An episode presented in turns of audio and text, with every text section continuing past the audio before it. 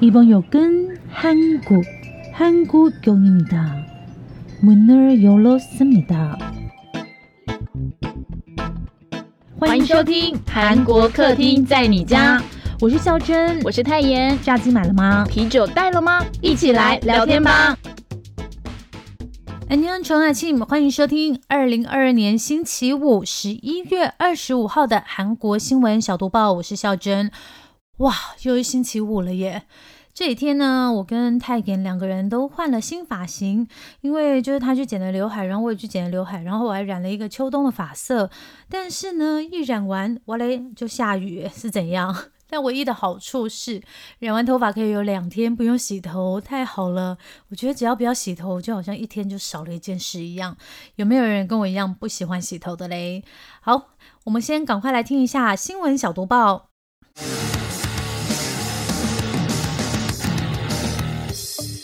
新闻小读报，不能错过的韩国大小事。红魔韩国队世足杯首战力抗南美强权乌拉圭队。昨天晚上有没有人也在看这场比赛呢？韩国队终于上场了，我觉得韩国炸鸡店一定很忙，因为大家都留在家里面然后吃炸鸡看比赛。不过呢，我有问韩国特派，他说他跟朋友去嘉平玩了，不管哪一队他都还好。好。回到新闻本身哦，二零二二年卡达世界杯足球赛，这一次亚洲球队很强哦。那星期四晚上九点呢，就是由红魔韩国队亮相喽。首次上场呢，他就对上南美强权乌拉圭队。那观战的焦点当然是韩国球星欧巴孙兴民在手术后，他的身手是否依然矫健哦。孙兴民呢，他是效力于英超的热刺队哦。先前他在欧洲冠军联赛十六强的时候，眼窝受到重创骨折，哇，我觉得那真的很痛。所以他在接受手术治疗之后呢，他还是表示说，他不惜一切代价，一定要带着韩国队再站上世界杯的舞台。我觉得他要是没有上去的话，一定会被韩国人骂。所以。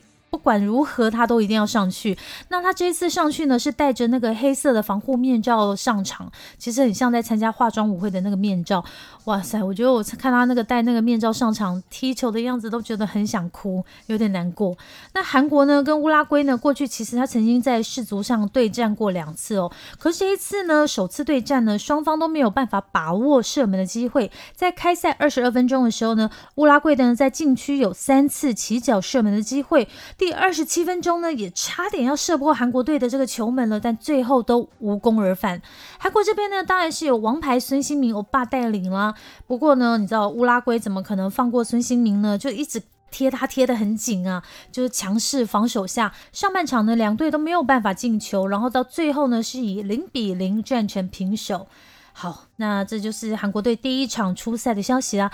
另外一个跟世界杯有关的消息，大家应该已经知道吧？这一次世界杯开幕是由 BTS 的防弹少年团成员真国担任开幕表演嘉宾哦。他特别从韩国飞到卡达，唱出这一届世界杯的主题曲《Dreamers》，大家听了吗？听完热血沸腾的世足队消息之后，好，再回来一点就有点沉闷的消息，可能你们还好没有很想听，但是我们还是想告诉你们。尹锡悦跟马斯克视讯，邀请他投资韩国。韩国总统尹锡悦呢，跟全球首富马斯克进行视讯会议哦。那在会中呢，马斯克说，韩国是自己考虑优先投资的候补之一，也称赞韩国的产品相当优秀。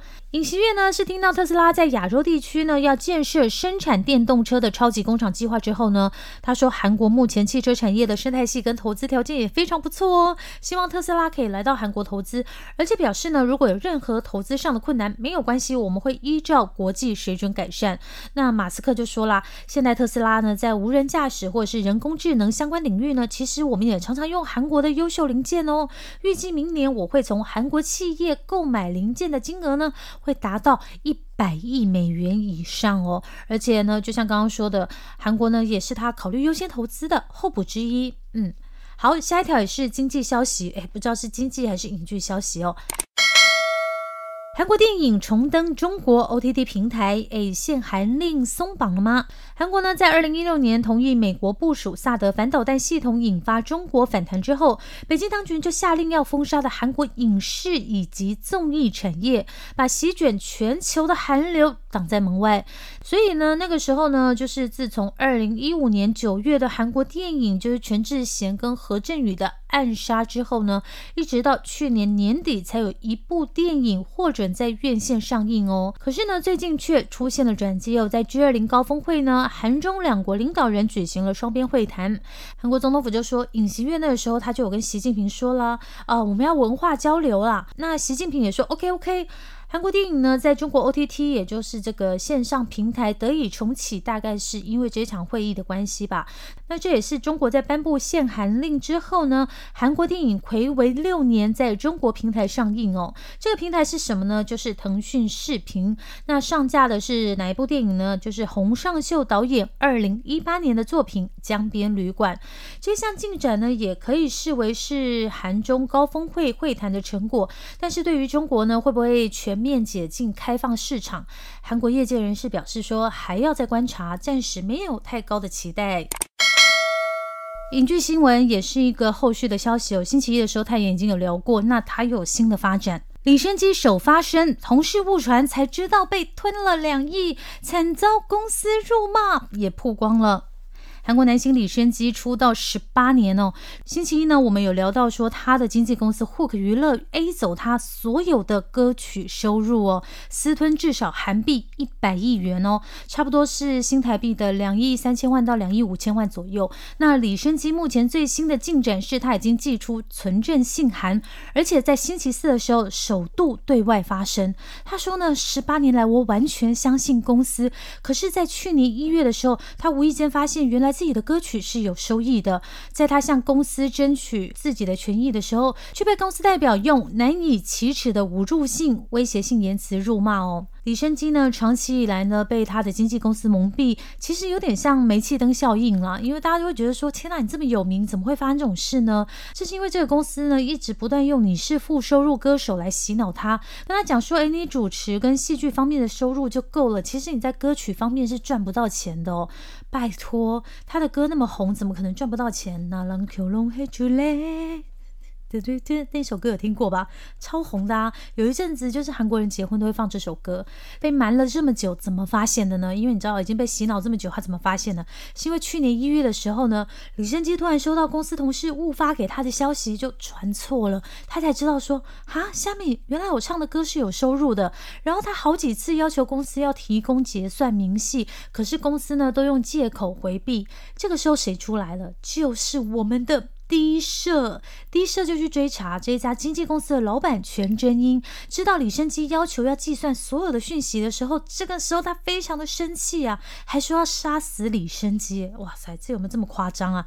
那李生基的经纪人就吓到哭啊，还跟这个公司表示说不行不行，我做不下去。然后这一段录音呢就已经曝光了，整个韩国媒体界啊，就是。吓坏，你知道吗？低社还加码爆料说，其实经纪公司对李生基相当小气哦，就连李生基开车参与剧本会议的停车费这么少的钱都不愿意支付，诶，甚至还要求经纪人要引导他自行付费，太夸张了吧？这么大牌的明星，诶。然后我就想到说，哎，你们有没有看《最佳爱情》？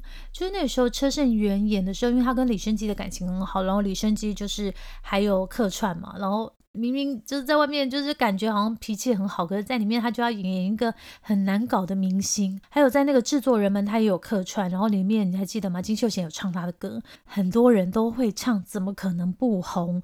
我们就继续来看看这个事件要怎么发展喽。下一条朝鲜的消息：金正恩带大女儿看飞弹，说要把核武器传给下一代。哇，恩恩爸爸真的太厉害了！其他人都看模型，但是他的女儿可以看真正的飞弹呢。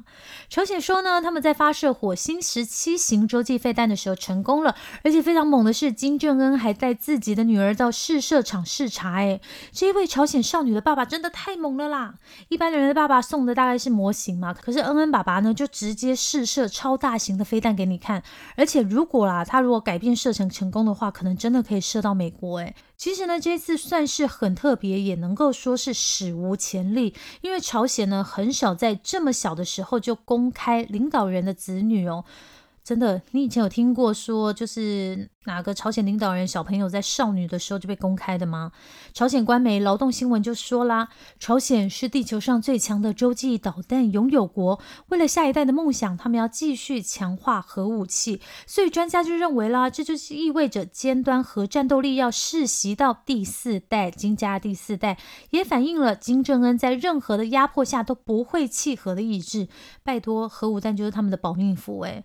另外呢，韩国情报当局呢跟朝鲜的消息人士就说啦，金正恩呢跟李学儒是在二零零九年的时候结婚的，二零一零年生下儿子，二零一二年又生下女儿，二零二零年的时候呢又生下一个女儿，现在总共有三个小朋友，就是一个儿子两个女儿嘛。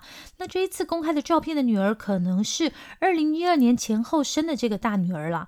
二零一三年的时候呢，美国职业篮球选手罗德曼呢，那个时候他就是受到金正恩的邀请访问。朝鲜嘛，那时候他就有对大家说，他有抱了他们的女儿主爱，所以大家就认为这一次曝光的这个小朋友呢，应该就是他的大女儿金主爱。最后一条新闻非常厉害哦，韩国游戏公司成为好莱坞制片公司的最大股东。韩国游戏公司 Nexon 收购了指导《复仇者联盟》的好莱坞制作公司 AGBO 的百分之四十九点二一的股份，目前已经是公司最大的股东了。Nexon 表示呢，今年一月呢，他其实已经向 AGBO 公司投资四亿美元买进百分之三十八的股份。今年上半年呢，又陆续追加投资一亿美元，买进百分之十一点二一的股份哦。两次加起来呢，总共就快过半数喽。那 AG GBO 是什么公司呢？它是罗素兄弟在二零一七年在美国洛杉矶创立的制作公司。他曾经拍过《美国队长三》，还有《复仇者联盟三》跟四，哇，都是好莱坞大片呢。那有评论就说啦，Nixon 追加投资呢，是为了要展现知识产权 IP。的扩张哦，很厉害，就是他要做内容产业授权这一些啦。那这样的投资呢，也是为了向已故 Nixon 创始人金正昼未能实现的梦想。他的梦想是什么？希望能够成为像迪士尼一样备受喜爱的全球 IP 公司。加油喽，Nixon！好，以上就是本周五的韩国新闻小读报。星期一还有泰妍的韩国新闻小读报哦。然后下周三要期待我们的特辑哦，也很好听哦。安妞，拜拜。